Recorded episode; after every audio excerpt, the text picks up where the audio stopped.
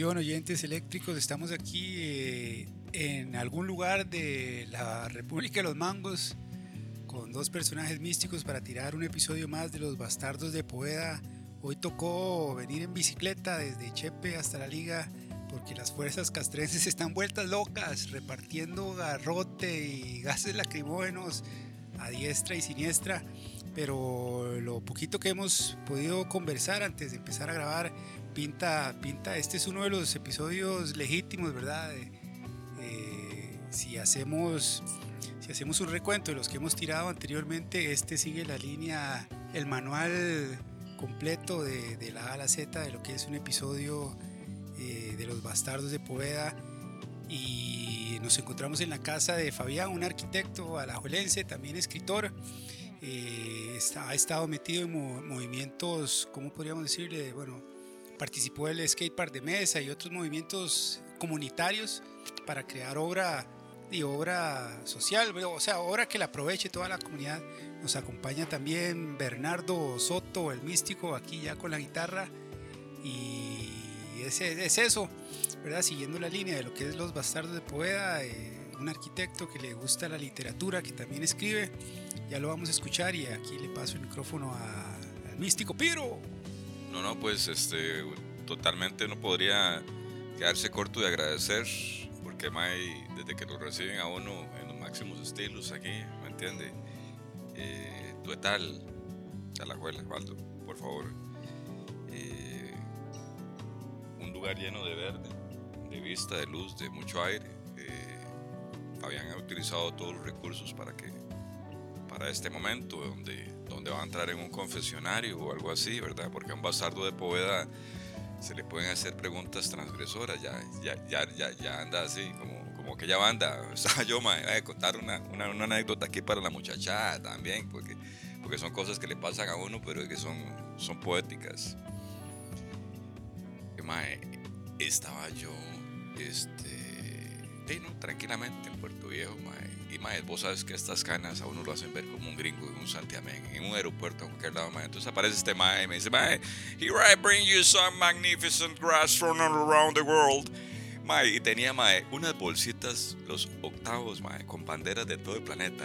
Aunque la planta y la floración se veía total y absolutamente eh, que era lo mismo, el mae tenía el lujo de tener un mapa mundi y, en, su, en, su, suitcase, muy elegante el vendedor.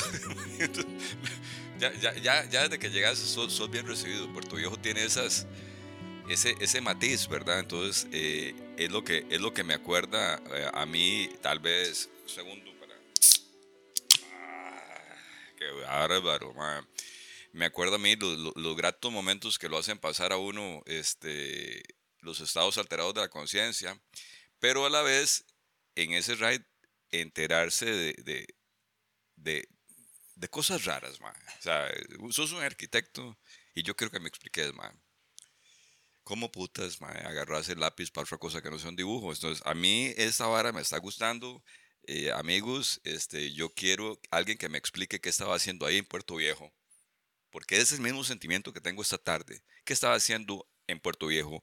Una banda de negros llamada casco requerido, cuando perfectamente podrían estar haciendo calipso, pero mae, la disrupción es lo que me gusta y mis respetos, Fabián, bienvenido a los bastardos de Poveda. Muchas gracias, muchas gracias, este, de verdad es un honor para mí este tener la oportunidad de dialogar aquí un rato con ustedes en este espacio, pues eh, ciertamente eh, con el con la mayor gloria, la mayor gratitud y el mayor orgullo de pues les, les abro aquí mi, mi casa, ¿verdad? Como, como debemos hacer, como nos debería mandar este el mandato divino de, de nuestra casa común, que es una sola, que en realidad es un solo ser viviente que nos alimenta a todos.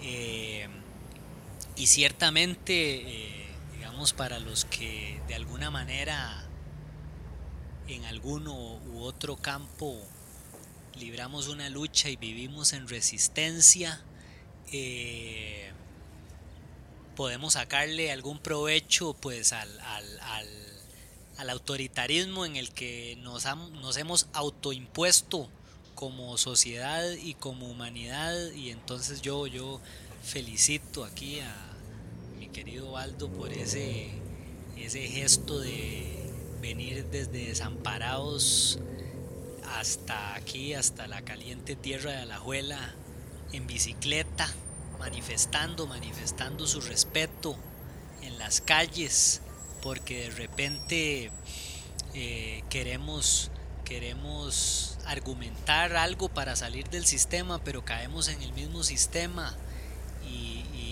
queremos golpear al enemigo y nos golpeamos entre nosotros, cerramos las calles, este, generamos eh, violencia que está patrocinada ya de previo y, a veces la, mejor señal de que vivimos en resistencia es estar, estar ahí diciéndole a los carros, véanme como paso mientras usted se queda aquí en la presa.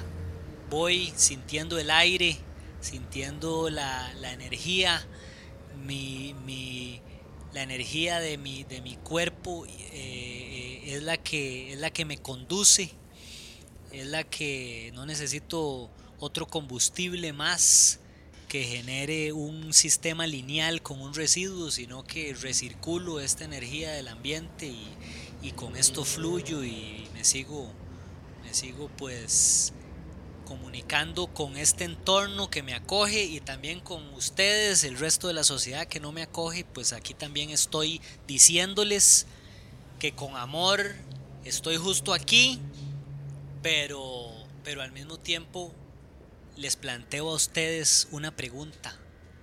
Y tal vez este desde ahí quisiera partir y, no sé si, si, si puedo empezar a, lanzar ahí algunas, algunas ideas. Tírala, tírala, Fabián. Antes de que le, leyera el primero, Fabián, yo le quería preguntar porque para mí es muy curioso cómo, nace todo esto de los bastardos de Poveda, por ejemplo, en, en Chepe y que es de donde yo soy, eh, los ambientes literarios son muy, muy, muy pesados, ¿verdad? Es, gente que se dedica a, a la academia y, no abren su círculo a otras personas que no sean de la academia y es como muy snob, ¿verdad? Es muy, no, es inclusivo.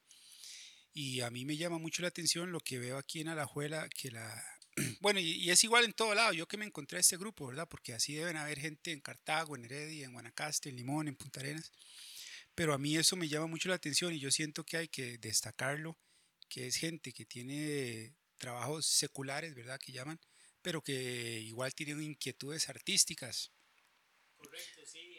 Y, eh, eh, perdón, entonces eh, la, la, parte usted como arquitecto, pero también no, no, es solamente que ahora lo veníamos hablando, es, es, es también una, una arquitectura que no es la arquitectura que nos vende los, los, los apartamentos disque para los nuevos profesionales de 300 mil dólares y los pone como baratísimos. Y, y iba en un condominio que es una granja de COVID y otro montón de, de enfermedades, y no es... Eh, eh, las cosas se, se, pueden hacer bien y estamos aquí en la casa de Fabián. Eh, este piso es de los abuelos de Fabián, de, tiene más de 60 años. Otros, los gringos les dicen reclaim, reclaim materials, y, aquí hay, en la casa de Fabián hay un montón de ejemplos de, materiales que supuestamente, entre comillas, eran basura y aquí están, tienen, les están jugando otra vez. Y para mí, y para mi amigo Piro también, eh, y eso, es, eso es muy importante a la hora de, entrevistar a, un bastardo de Poveda, que esa es la, la cepa de los bastardos de Poveda, ¿verdad? Hay, una, hay una conciencia que de alguna otra manera los lleva a la, a la escritura. Entonces, eh, antes de empezar una lectura de los poemas de Fabián, ¿cómo es que usted llega a esa arquitectura, Fabián, a, esa, a esa conciencia de, que, de, de, lo que vemos aquí en su casa? Claro, sí, sí. Este, bueno, yo de alguna manera he tenido pues la, la dicha de este, moverme, digamos, en un, en un espacio de vida lleno de, digamos, de personas, ¿verdad? Que de alguna manera me han propiciado un, un, entorno eh, en donde todo acto creativo parte de un elemento muy importante que es la necesidad, ¿verdad? Este, por ahí decía el, el director Jorodowski que, bueno, él no hubiera hecho nada si no hubiera tenido la necesidad, digamos, la, necesidad básica de crear un, un, arte para poder este, subsistir, para subsistir, ¿verdad? Este, económicamente. Y cuando decimos económicamente, aquí hay que hacer un, un impas, porque a veces satanizamos algunas cosas, pero eh, quizás lo que sucede es que no se está generando el, enfoque correcto. Por ejemplo, este, hay, un, hay un niño en, en, Argentina, ahorita se me escapa un poco el nombre, ¿verdad? Que es uno de estos niños índigo que son, están, digamos, dotados de, de, un, de algo que tenemos todos, pero digamos que ellos en su proceso de socialización no olvidaron esa, esa memoria colectiva que nosotros todos los seres humanos tenemos de nuestra propia humanidad, ¿verdad? Entonces el hombre dice que él recuerda cosas desde el principio de los tiempos y habla con una elocuencia tal que usted se da cuenta que realmente es un ser iluminado, ¿verdad? Y entonces él plantea que este, la forma en que podamos subsistir es que en las escuelas se enseñe economía. Entonces uno dice, güey, puta, ahí nos, llevó puta, ¿qué, qué va, va, va, va a venir el FMI a enseñarnos a nosotros? No, no, no, es que lo que sucede es que la economía es arte, dice el hombre, porque la economía es el momento en que la humanidad decidió generar un intercambio para yo seguir subsistiendo y que usted también siga subsistiendo, porque yo, a partir de los elementos que me rodean en mi entorno, creo algo con mi intelecto y con mi creatividad y mi imaginación logro construir algo que resuelve una necesidad. Yo se lo doy a usted y usted me da a cambio otra cosa que resuelve una necesidad mía. Entonces, eso es economía, no los números ficticios que existen ahí, digamos, en los grandes capitales de la gente que es asquerosamente rica, tan rica que ya se vuelve intangible, digamos, lo que tienen solamente son, son números. Y entonces dentro de este tema de, la economía, pues para volver un poco al contexto, eh, yo me crié en un hogar que era un taller de banistería.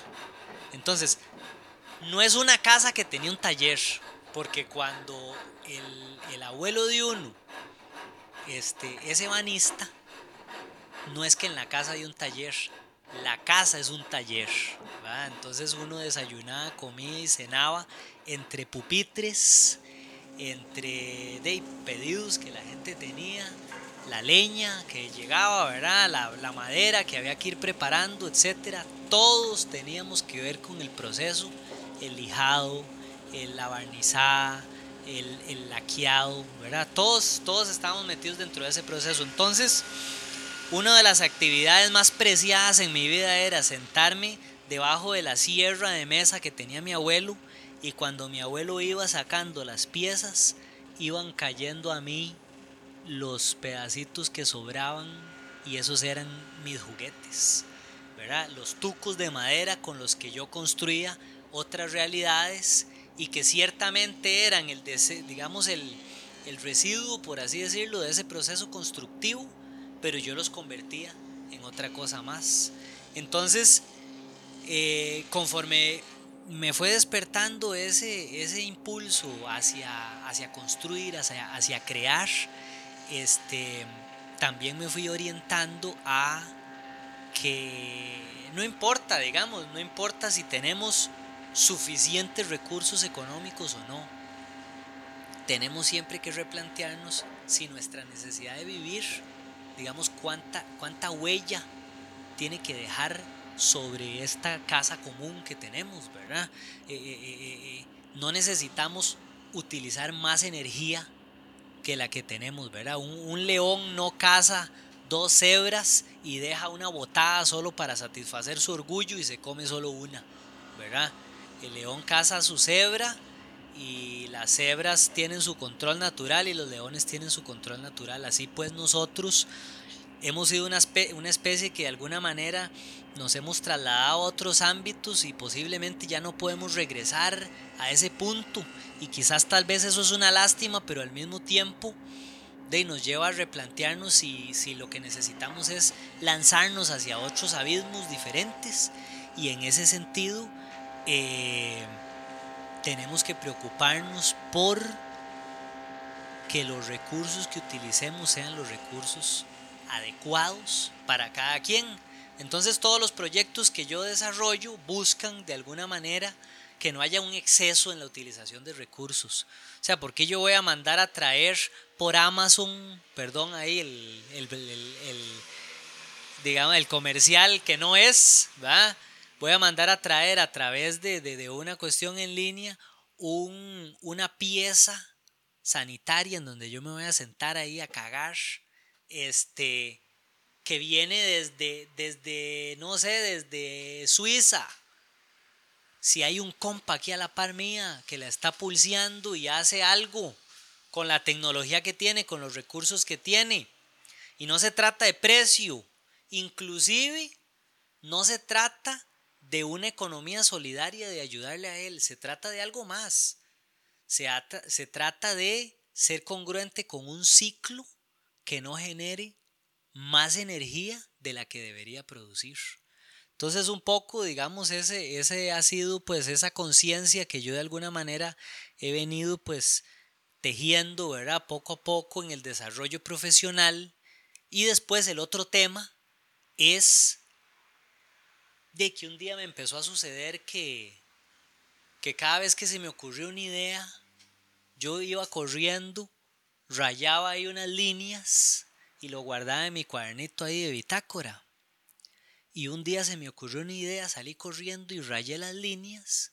Y cuando vi las líneas que tenía rayadas, esas líneas obedecían a un código lingüístico y no estaban en abstracto, en geometría euclidiana de triángulos, círculos y cuadrados, sino que estaban plasmadas en letras, en, un, en, ese abecedario que nos hace de alguna manera comunicar nuestros sentimientos.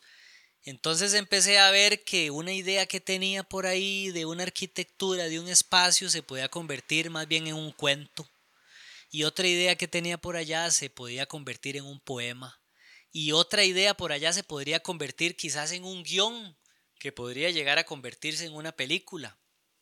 Y bueno, hey, ya esas son las angustias con las que uno empieza a, vivir y empieza, digamos, a, a, madurar, digamos, este, como, como ser humano y también pues a madurar, digamos, profesionalmente y a buscar diferentes rumbos, ¿verdad? Por ahí dicen que, que los arquitectos de alguna manera necesitamos hacer algo más que la arquitectura porque si no, no diseñamos. Igual se lo dicen a los escritores, salga y viva, porque si no, no escribe, ¿verdad?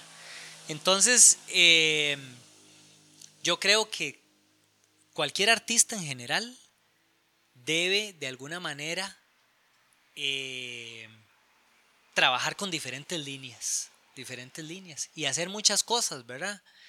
Hace algunos años, a mediados del siglo XX, este, en, eh, allá en Alemania, este, Walter Gropius desarrolló el concepto de la Bauhaus, que es la casa de la construcción.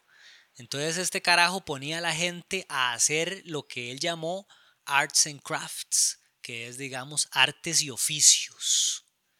Entonces yo puedo hacer una pintura abstracta que me define, pero yo puedo hacer una silla y esa silla debería ser tan valiosa como esa pintura. ¿verdad? Ambas satisfacen una necesidad diferente, pero eh, vamos a ver, de alguna manera conectamos el arte con, con los oficios y con la artesanía, digamos, que desde los tiempos inmemoriales ha, venido, digamos, eh, generando lo que hoy en día de, pues es esta, esta humanidad que, que tenemos, ¿verdad? Bueno, gente, a estas alturas del juego, eh, yo pienso que ya eh, el mango está a sazón. El mango requiere sal y paladar. Así es que vamos, Fabián, vamos con esa lírica que, que, es lo que, lo que mola nuestro, nuestro, nuestra razón de, de, ser en este, en este oficio de, de, aguatero de los, de los bastardos de Poveda. Eh, así es que sí, dale, ráscate mi Jason, pues, dale. Ok. Este, bueno, esto, esto es para que nos, nos observemos a nosotros mismos, porque hoy más que nunca es el momento de vernos a nosotros mismos, porque la humanidad es, es un solo elemento que, que converge y, y, que forma parte de este mismo ser vivo. Entonces cada uno, si queremos salvar lo que nos queda de este pellejo que tenemos, pues necesitamos, más allá de ver al otro, meternos un poquito en nosotros mismos y romper, digamos, este, este espejo. Dice Lewis Carroll en, en su novela A través del espejo y lo que Alicia encontró de 1871. Una cosa era cierta, que el gatito blanco no había tenido nada que ver. Todo era culpa del gatito negro. Te entrego mis pasiones, mi fe casi cierta, lo que mis manos hacen y sienten, lo que mi corazón late y piensa, pero no hará cenizas de mi carne, nuestra lucha no ha terminado, dejé de odiarte, te he salvado, esta noche he decidido que al alba, en cuanto lleve mis ojos a tu cuerpo, te amaré como el ser completo que mostrás en tu reflejo. Te miraré de frente, dejando que en tu superficie mi luz se refleje, cuerpo pintado de nitrato de plata, carne de silicio, colgado inmóvil en la pared con clavo y maderos, mostrando a todos tu reflejo como el Cristo Nazareno. Tantas veces te odié cuando me mirabas, vos que contenés mis miedos, que guardás mi rencor, que alimentás todo lo malo que soy. Te odié porque reflejas mi sangre sobre tu cuerpo de silicio pintado de plata, haciéndome sentir débil y culpable, lleno de rencores y hambre. Me has mostrado que sufro, me has mostrado que odio, me has mostrado que deseo y la culpa que siento cuando gozo. Tantas veces te odié a vos y a tu reflejo, a vos y a mi reflejo, es decir, a mí mismo. Me has mostrado el yo del que me escondo, el de garras y dientes, el que ruge cuando callo y se ahoga cuando miento, que ya no miento, ni me escondo ni callo, porque mi espíritu tu translúcido sin querer me has mostrado, pues me mostraste que sos bestia cuando quise ser santo. Y ahora sé que soy hombre y tiene la vida un sutil encanto, porque si sufro lloro, porque si odio amo, porque si deseo lucho, porque si gozo de él comparto, porque si soy débil es para flotar sobre el viento y a veces dudo, y si a veces dudo encuentro el tesoro en el misterio. Todo esto me hiciste ver, maldito espejo, todo esto me hiciste ver cuando me vi por dentro. Ya no necesito huir de mí mismo, rasgar mis cuerpo en dos pedazos, destruir mis impulsos, vestir con piel de cordero blanco. Ahora sé que soy uno, mi reflejo y yo. Ahora sé que no hay bueno y malo. Espejo maldito, mi alma me has mostrado. Y mi alma es un animal completo con garras y dientes, con corazón y vientre, que respira eternidad Hoy he decidido que voy a empezar a amarte, dejaré que me poseas, nadaré entre sodio y cal, silicio y plata, pero no harás cenizas de mi carne. Esta vez la luz te penetrará, maldito espejo, esta vez entraré y te las verás conmigo, te llenaré de paz, a tus miedos daré abrigo, te amaré profundamente, serás mi amante, mi hermano, mi amigo, y después, reflejado, volverás a ser parte de mí, pero convertido. místico ese texto de Fabián. Muy, muy, muy, muy, está muy bueno. Está muy, muy, muy bueno. Y yo le quería consultar a Fabián, ¿verdad? Que es, que es un arquitecto y también que él ha trabajado aquí con la municipalidad, municipalidad de Alajuela.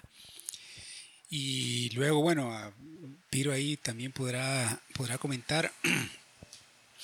Eh, por ejemplo, Costa Rica es el único país en América Latina y en este continente que no tiene un casco histórico, pero que tenía muchas estructuras legendarias, ¿verdad?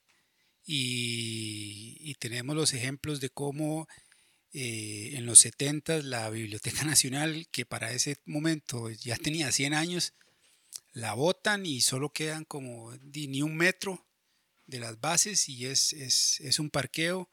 Y así hay ejemplos en Heredia, en Cartago, en Limón, en Punta Arenas, en Guanacaste, de cómo estructuras legendarias simplemente las botan, ¿verdad? Y no es, no, no es la cuestión de votar una estructura vieja, sino que se está, se está votando historia y se le está dando un mensaje a las nuevas generaciones de que aquí, aquí nada importa, aquí todo es pasajero y, es eh, sálvese quien pueda y, y verdad, verdad, ese, es el mensaje que se, que se, le da a la gente. ¿Cómo en, eh, o sea, ¿cómo, ¿cómo ve usted que se pueda rescatar esto? Digamos que la gente pueda llegar a tener conciencia de la importancia de, de, conservar eh, los patrimonios, ¿verdad? Todos, el arquitectónico, el, el escrito, etcétera.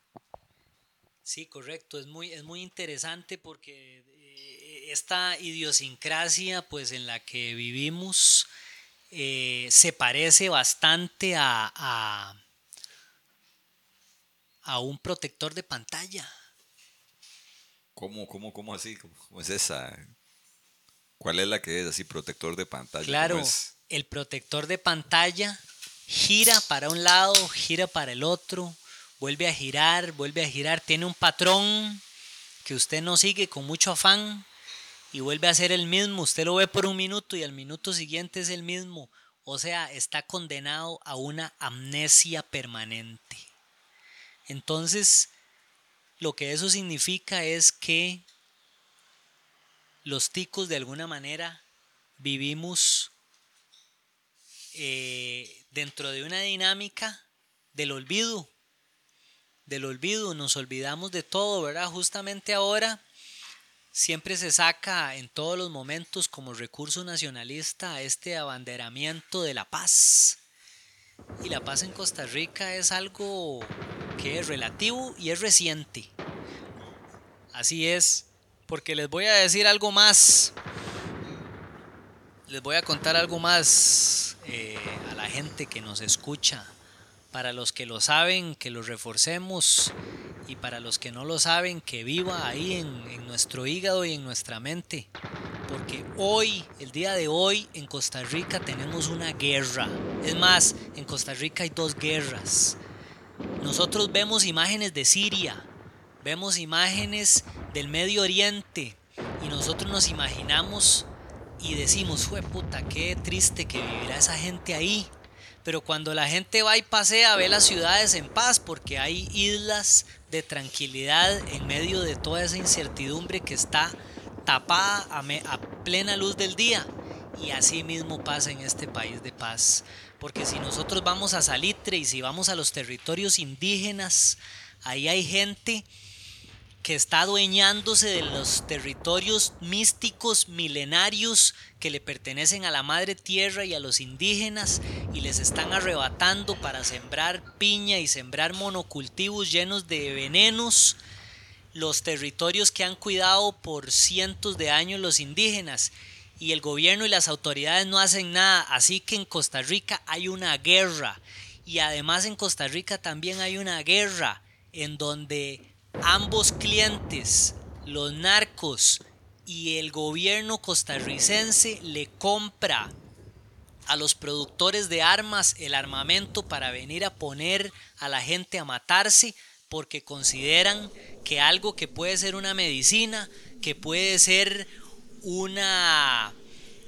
Eh, lo que fuera que sea, tiene que ser ilegal disfrazándolo de una doble moral, pero es para satisfacer los la forma en que está esquematizada un mercado.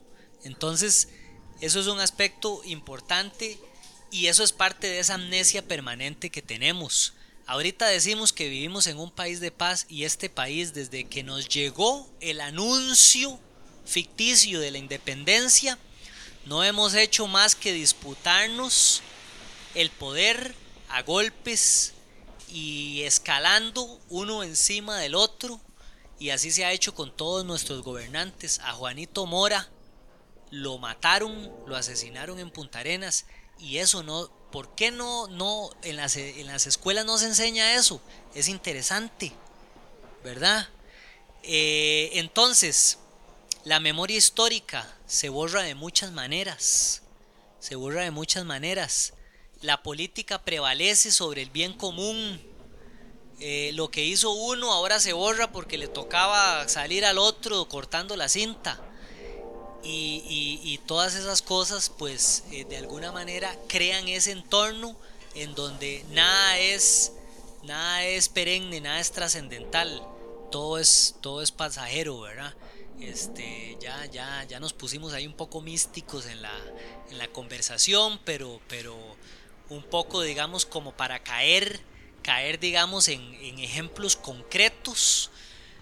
Este, sí, digamos, a, La Juela es un lugar eh, que en el centro de Alajuela, en cuatro cuadras de distancia, tiene más de ocho edificios patrimoniales.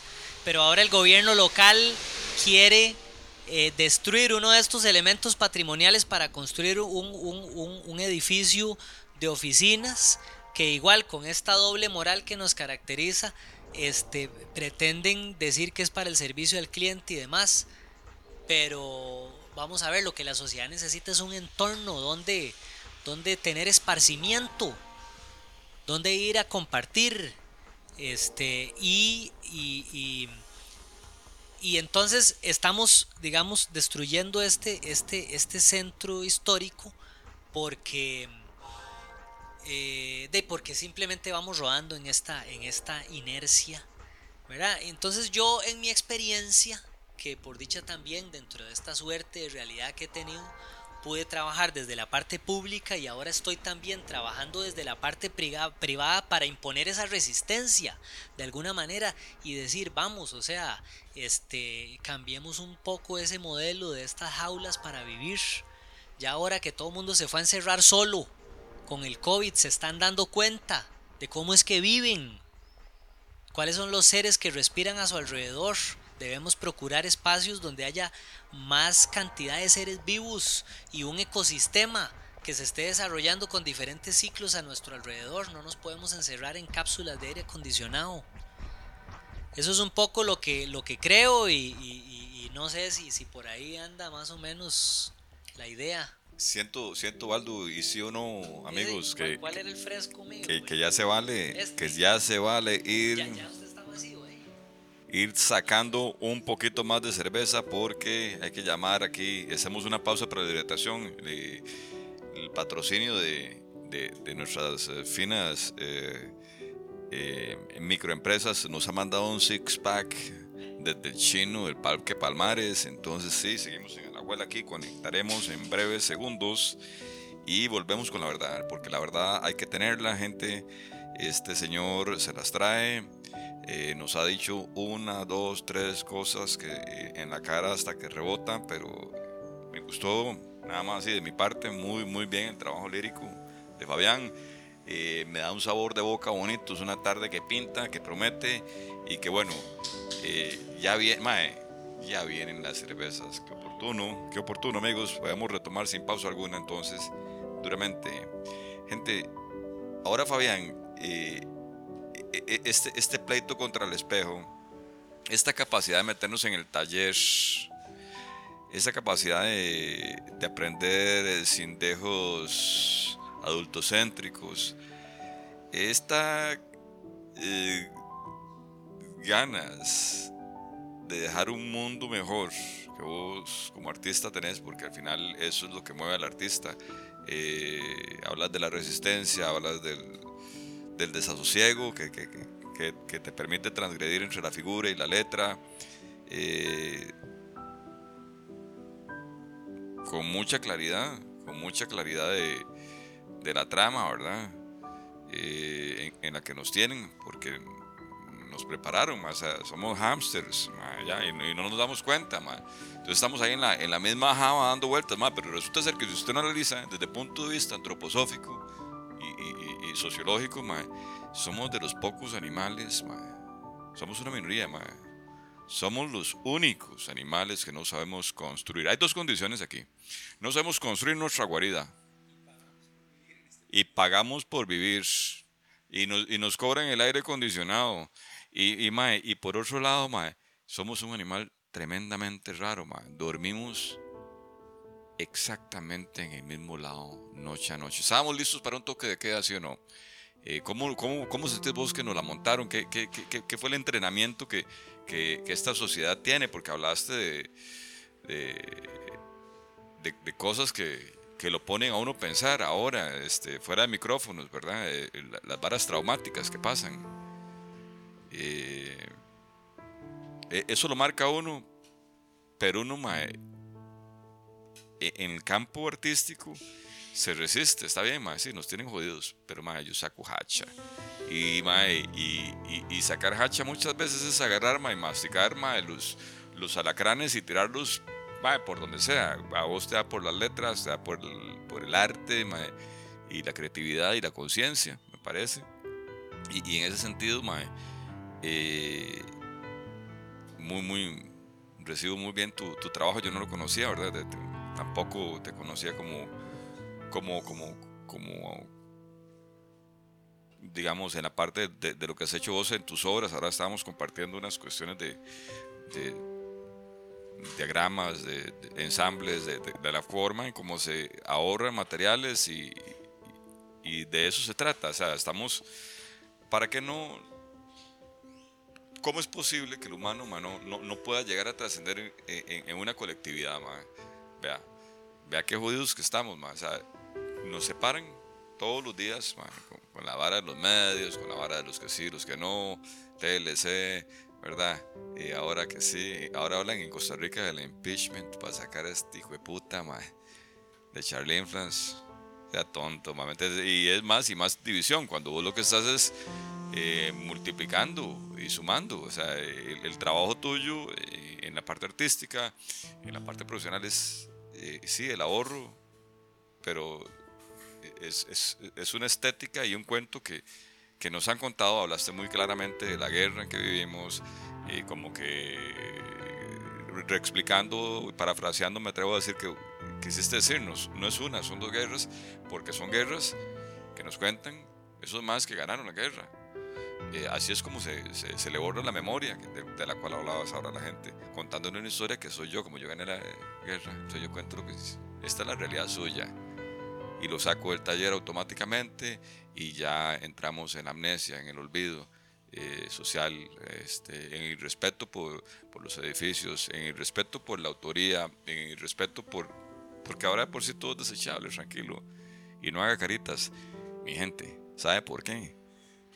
Porque debajo de la máscara no saca hacha.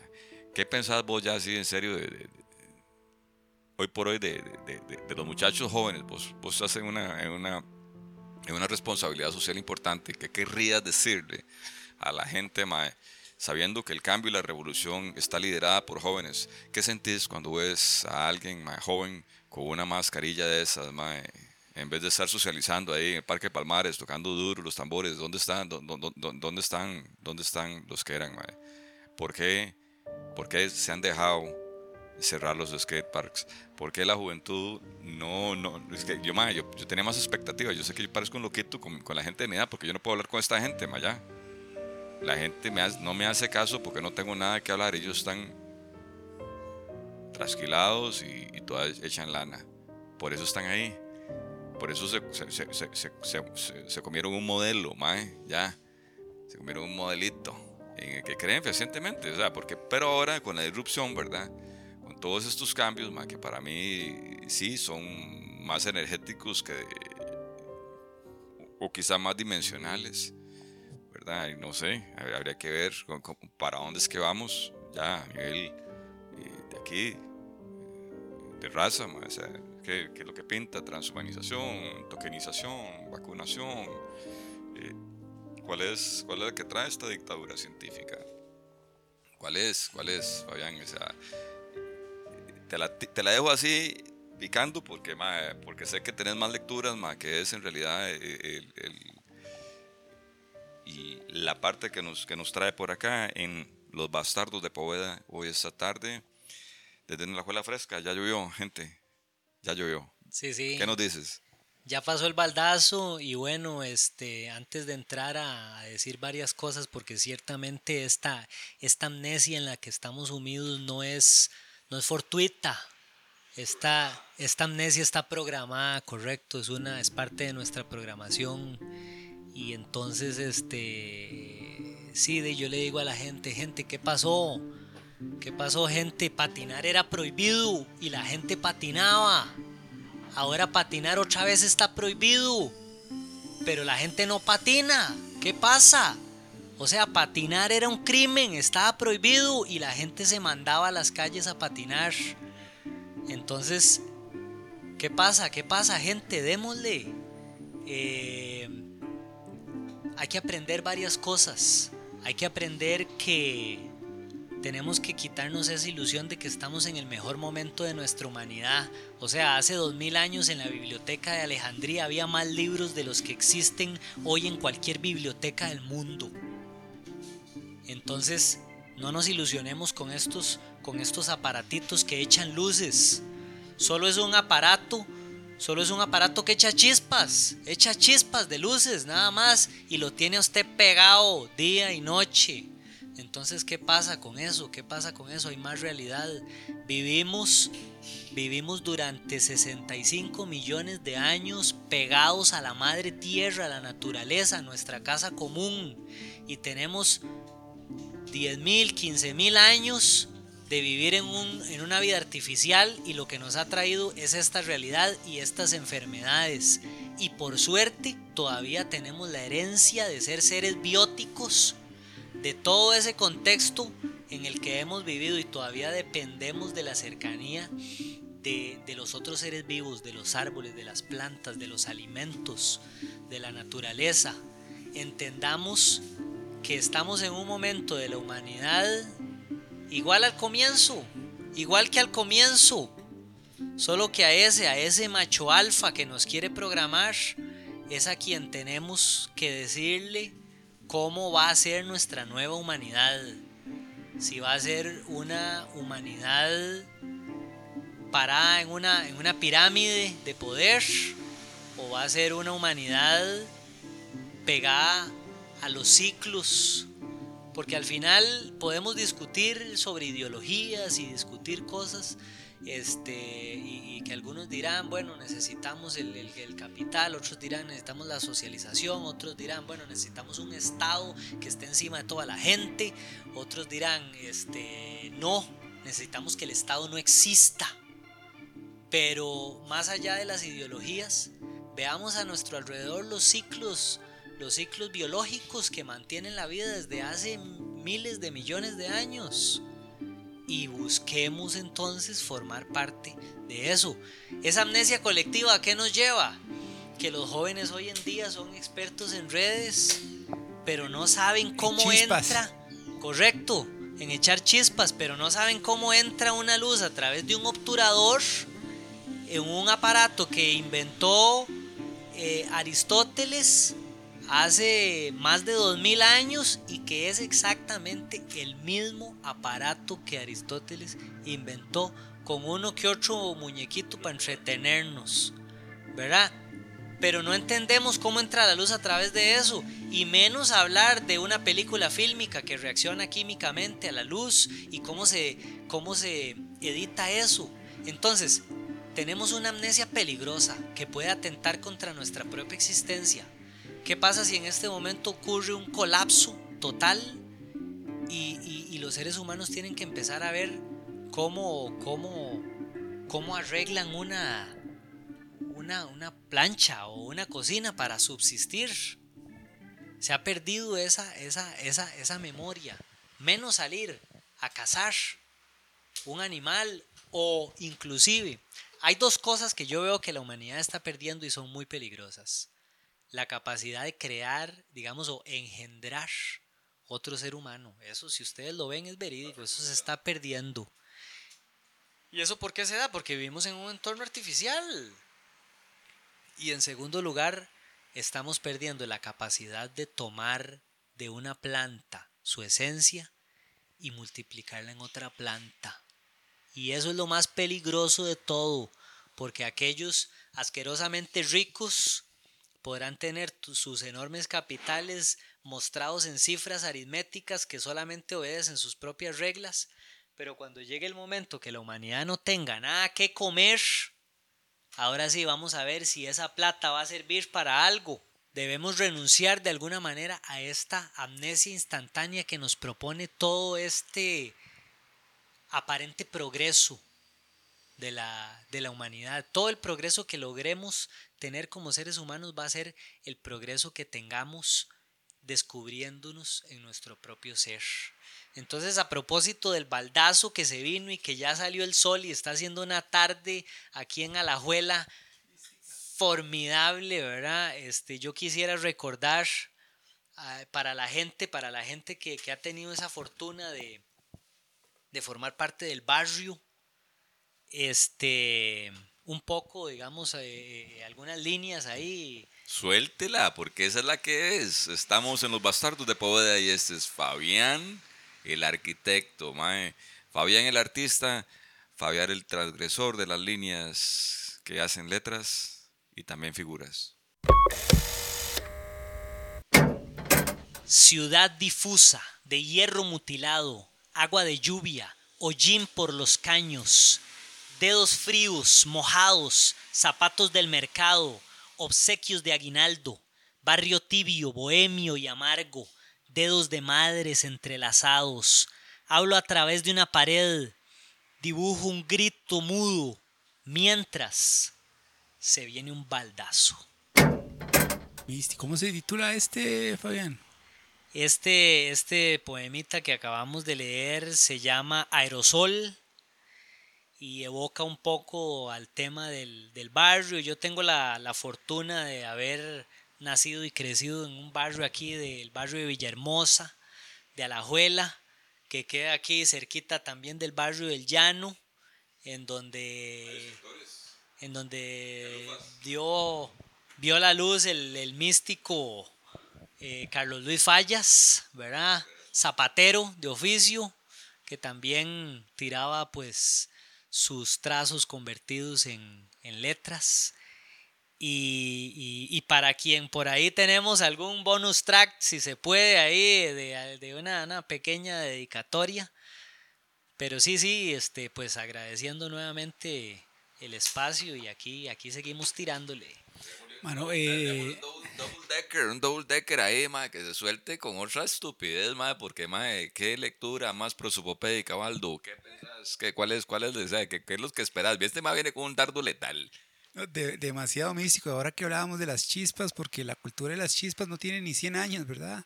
De la gente estar pegada a la pantalla y, y no les importa qué tan bonito puede estar el día prefieren estar sacándole chispas al aparato que tienen en la mano. Hablando de eso y anecdóticamente, estaba yo en un verano animal, de esos en, donde en San Rafael de Heredia está pegando eh, el sol en la espalda. Casi estaba como diagonal por allá, ya era entre norte y, y, cayendo la pelota. Mae y esta muchacha me ha hecho la pregunta, señor, señor, disculpe, ¿qué hora es? La agarré, le, la giré para que viera el sol. ¿Usted cree, qué hora cree que es? ¿Dónde está cayendo la pelota? ¿Qué hora será? Mi chiquita. Que son distracciones, que son cojonadas del mismo sistema, eh, divisiones y restas y, todo el complot que eh, ejecutan al unísono eh, las voces del odio, y nosotros que somos la resistencia estamos llamados eh, en una revolución que no tiene por qué tal vez ser sangrienta. Tal vez yo, yo a mí no, no, no, me disgustaría el color rojo y ahora podemos hablar de ese, de ese, de ese documento. Que, tenemos, también, tenemos material, tenemos hay, material. Hay una sorpresa porque esto, mae, Baldo, hay que, hay que tirarlo pronto. Este, chicos, resolvamos esta tarde y con más hielo, por favor. Mae, ahora Piro, Piro me iluminó, ahora que hablábamos de, de la, de la cultura de las chispas. A mí me parece muy, muy, muy interesante este, este, tema, ¿verdad? La cultura de las chispas, todo el mundo pegado a la, todo el mundo pegado a la pantalla y creyendo que la verdad solo sale de la pantalla y que la única solución a cualquier problema que tengamos en este sistema va a salir del chispero de las pantallas. Sin embargo, como, lo, como bien lo anotaba Fabián, antes la gente no requería de un contratista, sino que se iba a volcar montaña y con los troncos y todo, entre comillas, el basurero que creaban, se armaban una, una casa y sabían que la misma montaña, si de pronto les dolía la panza, la misma montaña les daba el, remedio. Madre, ¿por qué cree usted que, que ahora eh, esta sociedad en la que vivimos le ha, ha, creado tantos anticuerpos para esa forma de vivir, ¿verdad? Y a, la forma de vivir a la que me refiero es a la forma de vivir en la que uno es autosuficiente, en la que uno con, con lo, lo necesario, ¿verdad? Uno se puede armar un refugio, no hay que gastar grandes cantidades de, de dinero y hay, de, hay montones de, de, plantas que le dan a uno bienestar. ¿Por qué, cree usted que, antes de que le, le entrara otro texto, por qué cree usted que esta sociedad ha creado tantos anticuerpos a lo que antes todo el mundo hacía. Sí, bueno, es importante generar ahí un, preámbulo y contarle a la gente, contarle, gente, escuchen, escuchen cómo hacía, cómo hacía la gente sus casas. Y no hace mucho, porque podemos hablar de, de, de los primeros pobladores originarios de nuestros territorios y eso es lo más místico del mundo, pero más allá de eso, voy a contarle de cosas que pasaban hace, hace 100 años o menos. La gente llegaba al lugar en donde iba a construir su casa, hacían un hueco, sacaban la tierra, agarraban el pasto, lo echaban. Si había tunas, le echaban tunas al hueco, revolvían la tierra, sacaban la tierra de diferentes colores y la revolvían tierra colorada con tierra negra y con sus pies descalzos se metían en el hueco y empezaban a majar la tierra y majar la tierra y revolverla con el, con el pasto. Y cuando ya la tierra estuviera revuelta con el pasto hacían cajoncitos con la misma leña que sacaban de ahí del mismo lugar y hacían bloques y esos bloques eran las paredes de su propia casa y después los, los troncos y, y, los árboles se, se convertían en, en, en, las vigas de su propio artesón y después con ese mismo barro tomaban en sus piernas y ponían el barro y con sus muslos le daban una forma curva de una teja y en un horno le, le, metían todas las tejas, le prendían fuego y cuando estuvieran cocinadas las tejas ponían eso de techo. Entonces eso esos recursos salieron de ahí mismo, de ahí mismo. Y la gente que participó fue la misma gente de su propia casa, quienes la construyeron con sus propias manos. Entonces, teniendo esta realidad, ¿cómo es posible que nos vamos a desvirtuar y ahora tengan que venir en barco y en avión los recursos desde lugares muy lejanos del mundo porque queremos un color o una textura o una cosa diferente a lo que tenemos aquí? ¿Verdad? Eso, eso es parte de lo, que, de lo que debemos plantearnos. Y entonces en ese, en ese sentido, este, respondiendo un poco a la, a la, a la, a la pregunta, ¿sí? Este, eh, eh, eh, ¿cómo, cómo, cómo, nos hemos, digamos, llegado a desvirtuar ese punto? Bueno, este, eh, es un autoengaño que nos imponemos en nuestro propio proceso de, educación y socialización, eh, pero al mismo tiempo la realidad siempre nos ofrece las pistas, porque tenemos una conciencia, cada uno de nosotros, gente, tiene una conciencia, tiene un ser que despierta y en esa misma realidad siempre se esconde en el gatito blanco y el gatito negro que hablábamos, ahí es donde está la realidad disfrazada y que debemos descubrir. Pero para eso, gente, necesitamos apagar ese chispero y empezar a crear y empezar a proponer y empezar a pensar cómo podemos vivir únicamente con lo que tenemos encima. No porque necesitemos hacerlo de ahora en adelante.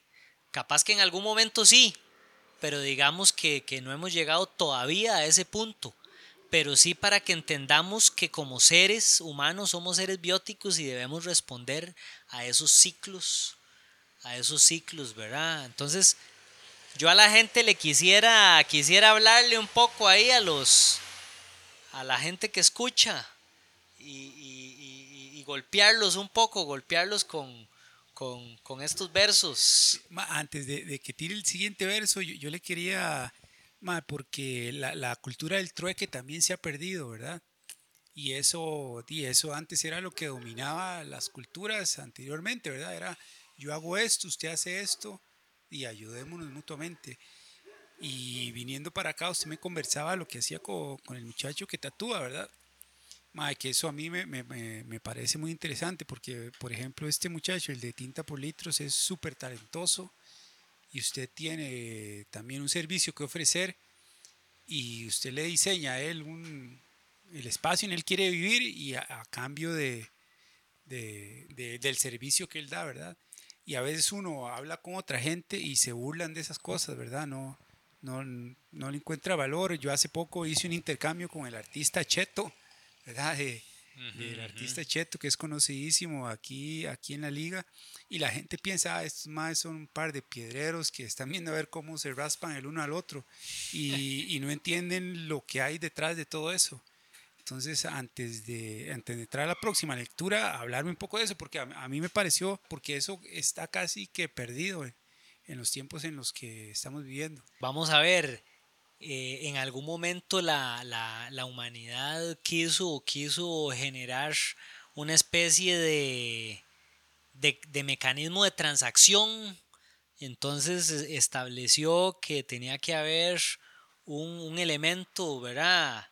Unas semillas de cacao, unos pedazos de hierro, unos pedazos de oro que le dieran valor a algo y a partir de eso se creó la moneda, pero entonces algunos muy vivos este, quisieron ir generando sus propias reglas y entonces ahora esos vivos eh, son una élite que eh, de alguna manera pretende dominar la, la, humanidad estableciendo reglas ficticias para tener poder o legitimizar su poder a través de un recurso que es absolutamente prescindible que es la, moneda, el oro, el, billete.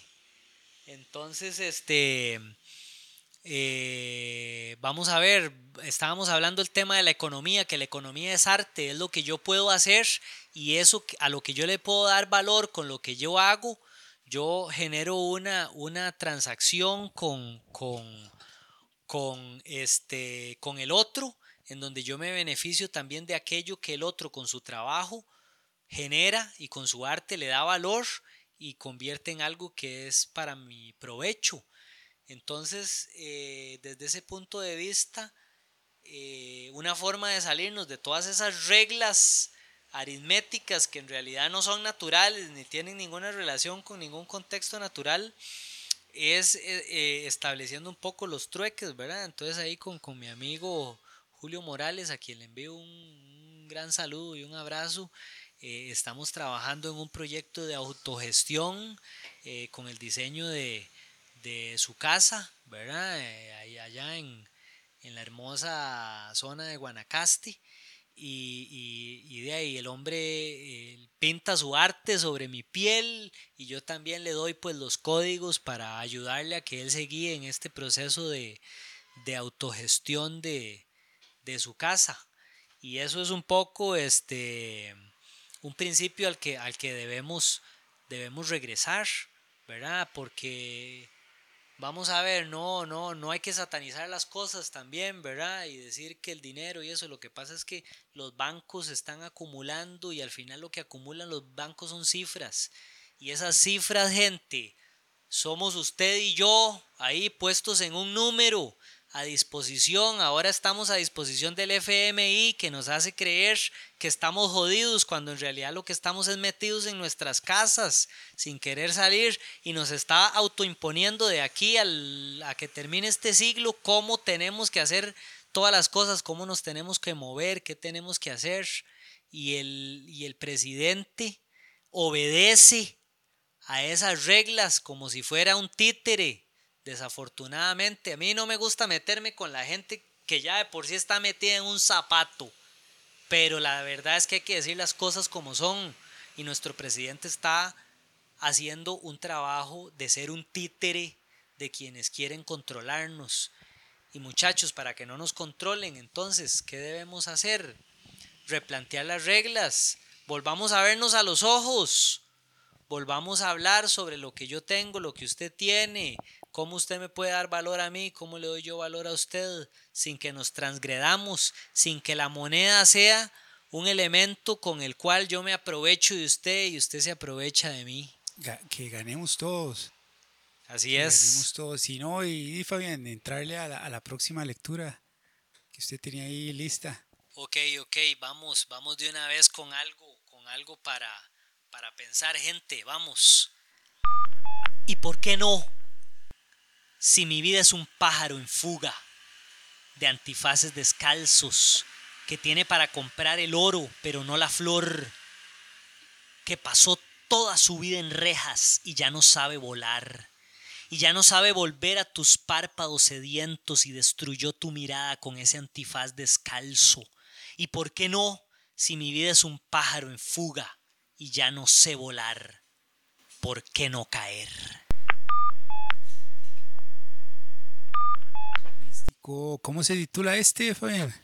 Este se llama Caer. Caer, eh, ahí, ahí Piro, ¿qué anda buscando, Piro? Anda buscando las golondrinas que estaban ahora ahí. Mi líder, eh, ¿qué, qué, qué anda usted dando vueltas? ¿Anda gata, eh, atrapando el, el, tigre? ¿Qué anda? ¿En qué anda usted? ¿Cómo? yo tuve que hacer una misión muy brava, mae. De... ¿Tiene control? Sí, sí, ya, ya cerré, mae. Lo que pasa es que tuve que abrirme un toque ahí, mae. Más, como somos, como somos así, eh, eh, aquí eh, a la abuela es a la abuela, ¿me entiende? Usted sabe que estamos así en un, área semi, semi rural, porque esto no es semi urbano. Fabián, ahora me puedes corregir. Pero más, este, aquí el otro día que venía bajando ahí por ese río, más, de, me topé un cuerpo de spin, lo que me hizo pensar en las posibilidades de que Waldo Heads, tenga más y después de estas ocho birras que se ha tomado, la capacidad de subir este columpio playo, mae. Véalo, véalo, Aldo, no lo va, mae. Nótese usted, mae, que con ocho birras, usted ya, ya ha pensado dónde se va a quedar, mae, a dormir, mae, porque yo no creo que se vuelva desamparados usted. Mae, así en ese estado alterado la conciencia. Waldo. Mano, lo que me preocupa es este ir ahora a la verbena, a ver si dejé las, las agujas que, que de, la, de las llantas, que me parece que las dejé en la verbena. Yo espero que estén en el carro de Fabián, si no tocará, pero yo creo que ahí, ahí deben estar. Uy, sí, cierto. Pero, pero ahí, ahí deben estar, ¿verdad? Eh, que, que, todos los, los santos más místicos, entre esos Calufa, nos ayuden y, va, a ver que ahí están, ahí, está mi líder. Pero no, toca, toca ir y, y más que el tiempo mejoró mm, y me va a tocar y ahí yo ando se la cree, sí se la cree, Waldo. Llegando a desamparados, mae. Es que este mae no le impresionan los ríos. Yo le voy a revelar la verdad. La guarida de Waldo Heads, mae, está al borde de un río, mae. Waldo, mae, es una rata pantanera que desafía todas, todas, todas, todas las mañanas al salir el sol. El agua, ¿cómo se llama ese río mítico, mae? Qué bárbaro, Waldo, mae. Es un surfer de Zampa Jones. Un filmer bravo, Waldo. Madre, mi líder, eh, yo espero que ahí estén las agujas. Yo estoy, estoy seguro que sí, porque el Señor se apiada de las almas de buen corazón, ¿verdad? Y más ahora que las fuerzas castrenses están repartiendo garrote, ¿verdad? placas en negociazo, quitando las placas en el negocio de las placas. Entonces, gente, para que agarren volados, digamos, usted se inventa que tiene una pyme, mae, y usted dice, mae, que la doña suya, mae, es la gerente de esa pyme, mae, administrativa, y la pone a firmar. Entonces, la carta, digamos, ellos ponen sus reglas. ¿Cómo boicotear al sistema todos los días? Ahora que estamos hablando del tema. Bueno, pues hay que hacerlo, individualmente y todos los días. Entonces, una manera creativa es jugando con sus propias reglas, dentro de sus reglas, pero jodiéndolos, ¿ya? O sea, entonces hacemos una carta en donde ella firma que yo puedo andar en mi carro sin importar las placas. Aquí a Baldo le hemos hecho pasaportes de ese tipo, salvoconductos, gente. O sea, no se queden en casa. Que la vitamina C y la vitamina D depende de un buen ride. Usted aquí a la abuela venga, se come el manguito y está la vitamina C. Y la vitamina D, playo, como solo ponerse al sol, véngase. Véngase ya, ya para la liga que conozca lo que es la poesía y el liricismo de nuestros compas, los bastardos de Poveda. Transmitimos hoy aquí con Fabián. Fabián, qué, qué, místico, qué, qué, set más brutal, ma. Yo no sé si el público, por lo menos yo sí estoy más allá. Ahora me encerra birra, ma. Y güey, puta, ma. Estamos listos para un, un set de Fabián, así algo que suelte. Porque está prometiendo esta lectura, Baldo. Mano, ya, ya, ya se tiró uno demasiado místico. Y antes de entrar al otro, yo quería hacer la consulta a ambos, ¿verdad? Vivimos en tiempos jodidos este, en todo este planeta. Y a mí me, parece que, siento yo que es muy positivo que la gente en este país de pronto se está dando cuenta, lo que recién comentábamos Fabián y yo, ¿verdad?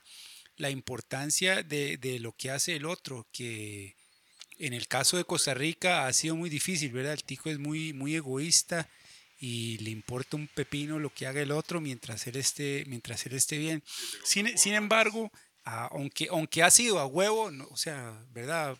Aunque las circunstancias nos han empujado a eso, no deja de ser positivo que el tico de pronto se dé cuenta, puta, es, es importante comprarle al vecino lo que está haciendo el vecino, en lugar de, de ir a comprar una marca que de por sí por años viene generando millones yo puedo poner a ganar al vecino, el vecino me puede poner a ganar a mí y podemos generar una economía comunitaria que nos ayude un montón, ¿verdad? Y aunque puede ser redundante, siento que antes de entrar al, siguiente texto, eh, que nos comente un poco al respecto, Fabián, de eso.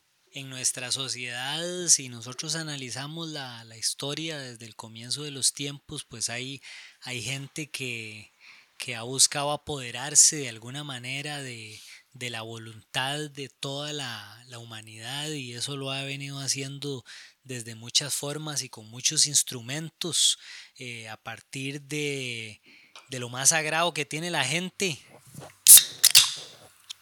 Eso, eso también, pero no solamente eso, sino lo más sagrado que tiene la gente que son sus, sus creencias, de en lo que decide creer, la gente se ha valido también de eso para, para entonces este, generar, eh, eh, retener ese poder a través de las religiones y a no, no, no solamente eso, chicos, es que vea la vara, mae. El que cree en una cosa puede creer en cualquier otra. Ya, mae, los chicos ya ni fueron ni a la romería, mae. Imagínense los neuroprogramables que somos la, la, la, autotrama, ma, que nos estamos... ¿De qué diría Poveda, el mismísimo Poveda, ma, que usted sabe, Baldo? ¿Usted puede, puede resumirnos esa anécdota donde Poveda, ma, cuenta la verdadera historia de, de, motivo de la negrita? Como ahí estuvimos en el mero manudito y estábamos en una noche de poesía, ma. A la Juela Ciudad Palabra presentaron esos maes y, y Poveda levantó la mano, ma, y, saludó a la audiencia con mucho respeto y se cagó. ¿Cómo fue la vara, ma?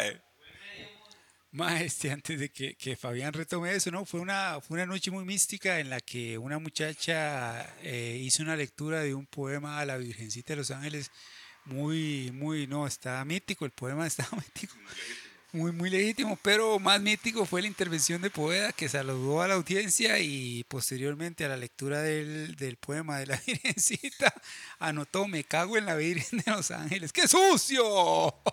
Maestro.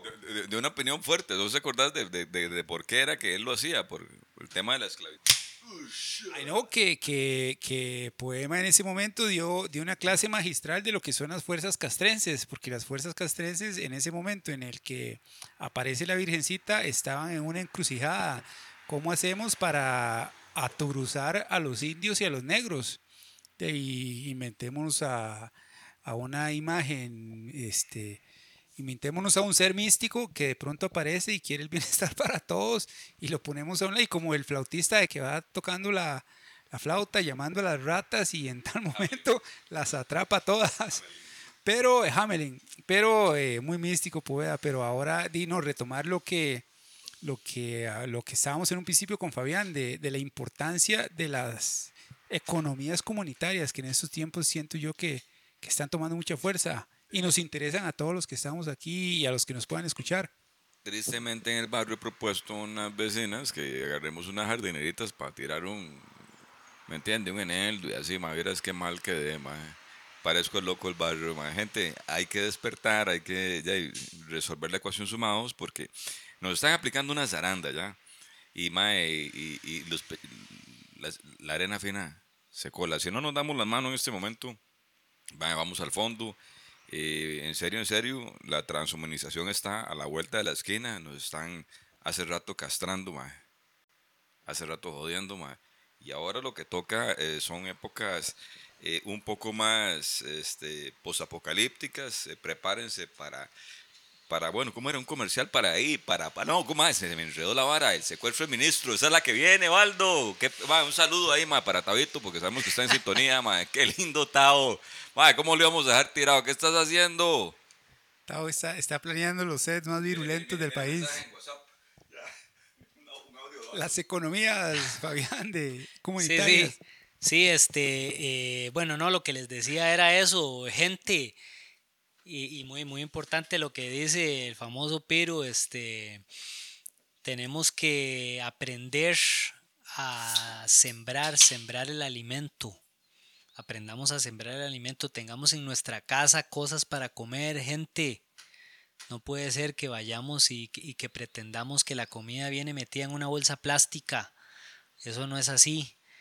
Eh, y justamente eso se relaciona con el tema de las economías comunitarias, porque esta gente que son unos pocos, son unos pocos y todavía existen, pretenden dominar el mundo y lo hacen a través de los grandes capitales y lo hacen a través de las grandes megacompañías. Entonces tenemos a, a la Nestlé por allá y tenemos a la Coca-Cola y tenemos eh, eh, los McDonald's y, y, la gente que, que está intentando apoderarse de lo que hace y crear un solo producto y vamos a encontrar un futuro en el cual simplemente vamos a tener un tiquete para comer lo que nos dicen que tenemos que comer, tomar lo que nos dicen que tenemos que tomar y, y, eso va a responder a los intereses de una, dos, tres, cuatro personas. Entonces, eh, al, al, final hay un, hay un carajo que dice una cosa que es muy cierta.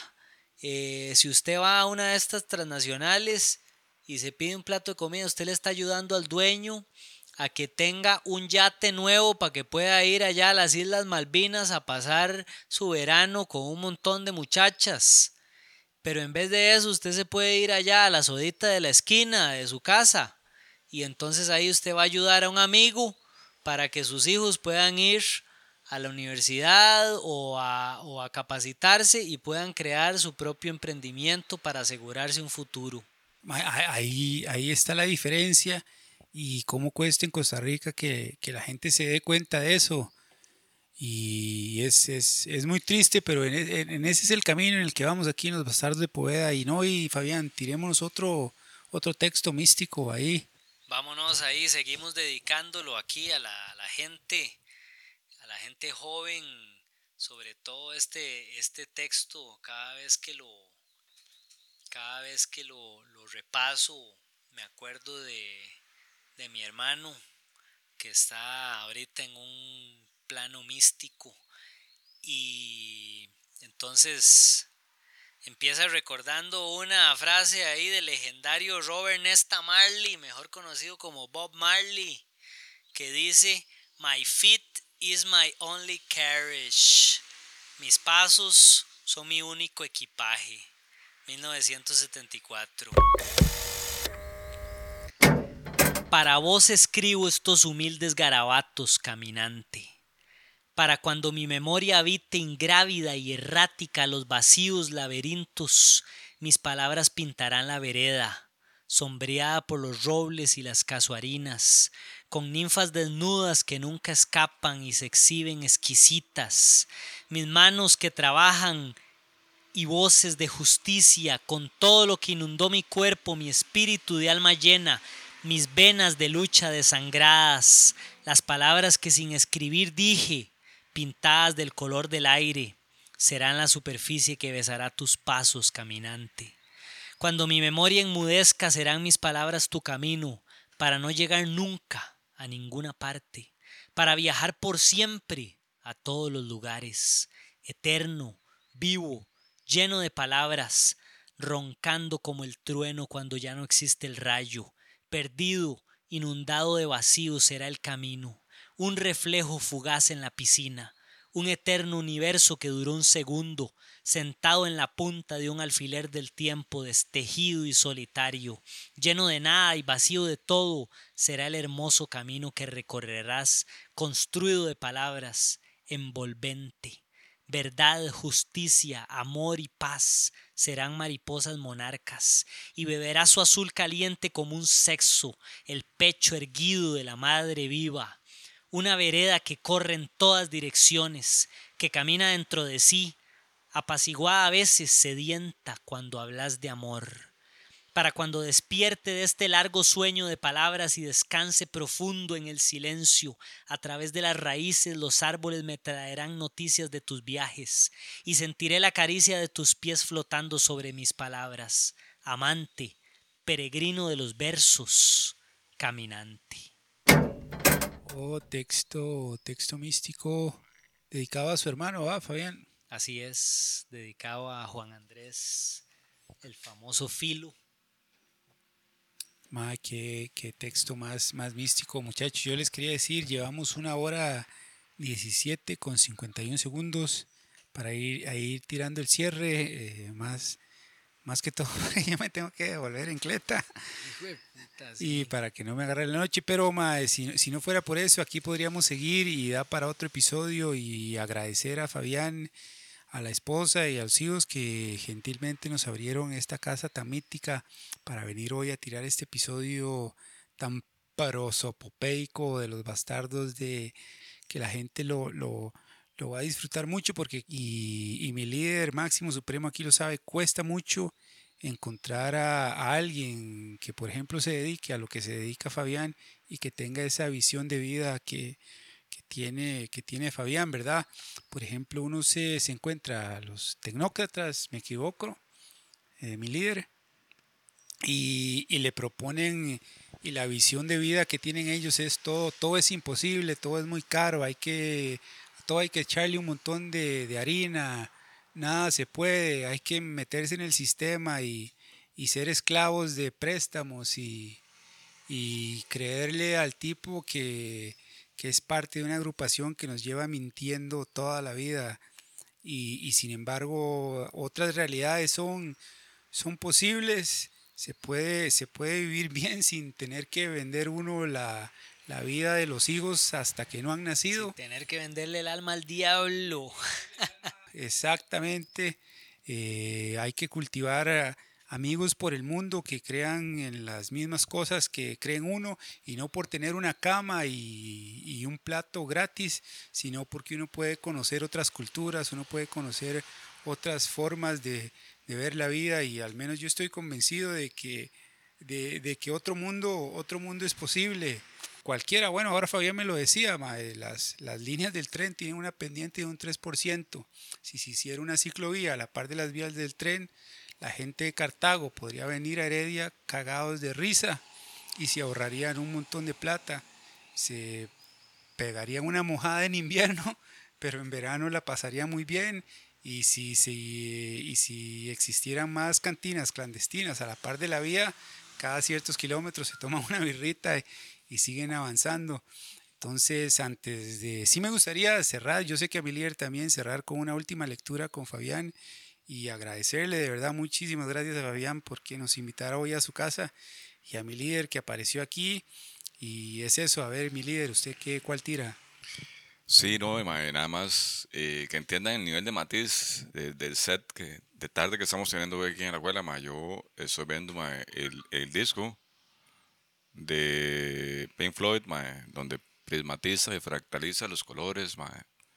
Estoy viendo una portada de un, un LP de Eric Clapton, pero lo que yo voy a pedir para la gente que tiene falsas creencias, una cancioncita de cierre de Lux Nahual, que se llama, bueno, que tiene una narrativa así como que déjennos en paz, tomen el oro y llévenselo al mar. O sea, lo que venimos a hacer con, el occidente es destrozar lo que los ciclos orientales ancestrales nos enseñaron, gente. Eh, vamos por una lucha de un mundo mejor. No es poesía, es el acto, es la consistencia entre la palabra y el acto. Entonces, y de mi parte, este es un magnífico este, eh, momento de los bastardos de poder. Estamos listos para el siguiente, Baldo.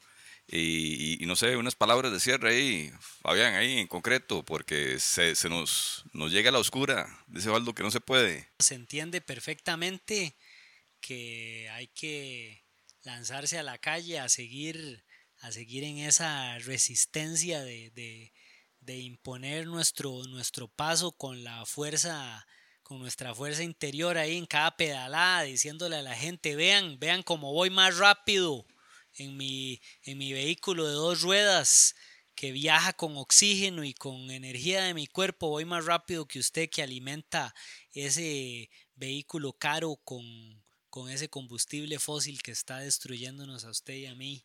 Y entonces aquí les, les propongo ahí para ver si el famoso Piro este, es el que escoge aquí en la tómbola. Le tengo eh, un cuento sobre la humanidad que se llama Edén. Le tengo este algo bastante psicodélico que se llama Pachelbel o la parábola del fósforo que arde.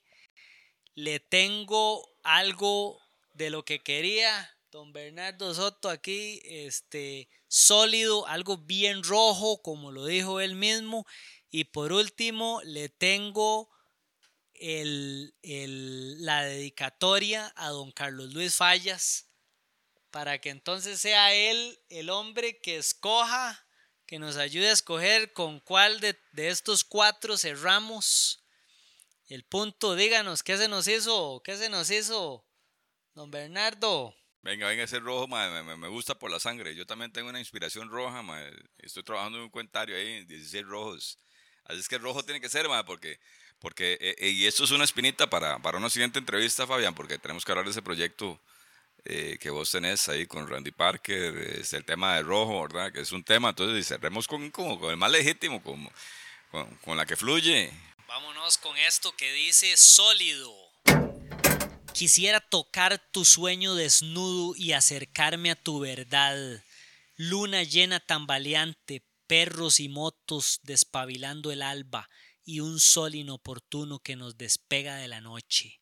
Que tu deseo sea sentir mi tacto inundando tu profundidad, inconsciente eterno del alba, desbordando océanos de líquido caliente y denso, un pedestal de hierro sólido, erecto la brisa helada y cariñosa de aquel amanecer golpeando las pieles demasiado expuestas, erizando los poros que se frotan lentamente, el fuego interno que emana de lo profundo de tu cuerpo, tu sonrisa de sed y deseo, la sangre agolpada contra mi piel cada vez más dura, embebida en la oscuridad de tu silencio. Quisiera tocar tu sueño desnudo, que tu deseo sea mi tacto, para que me sintas sólido. Místico, místico. Ese texto está, está demasiado, está demasiado prosopopeico. Qué mejor cierre para este episodio de los bastardos de Poveda. Hoy desde Tuetal de Arajuela con Fabián, un arquitecto que ha trabajado también con eh, muy cerca con Randy Parker en, varios proyectos, no solo el Skate Park de Mesa, también en un cortometraje que, que ahí ya hemos visto. Ojalá pronto lo vea un montón de gente. Muchas, muchas, muchas gracias Fabián por recibirnos aquí. y nos escuchamos en el próximo episodio. Si no, no, mae, deje, deje ya la vara. Mi Rocco, usted va a tener problemas ahí por la sabana, mae. Parece que el padre este, ya resucitó, no sé dónde, dónde está la vara, mae. Cuidado, cuidado, cuidado, cuidado con esa pedofilia, mae. Tanto cure, tanto párroco, mae. Yo, bueno, estaba tomando, estaba leyendo un poema ahí, mae. Antisacrílego.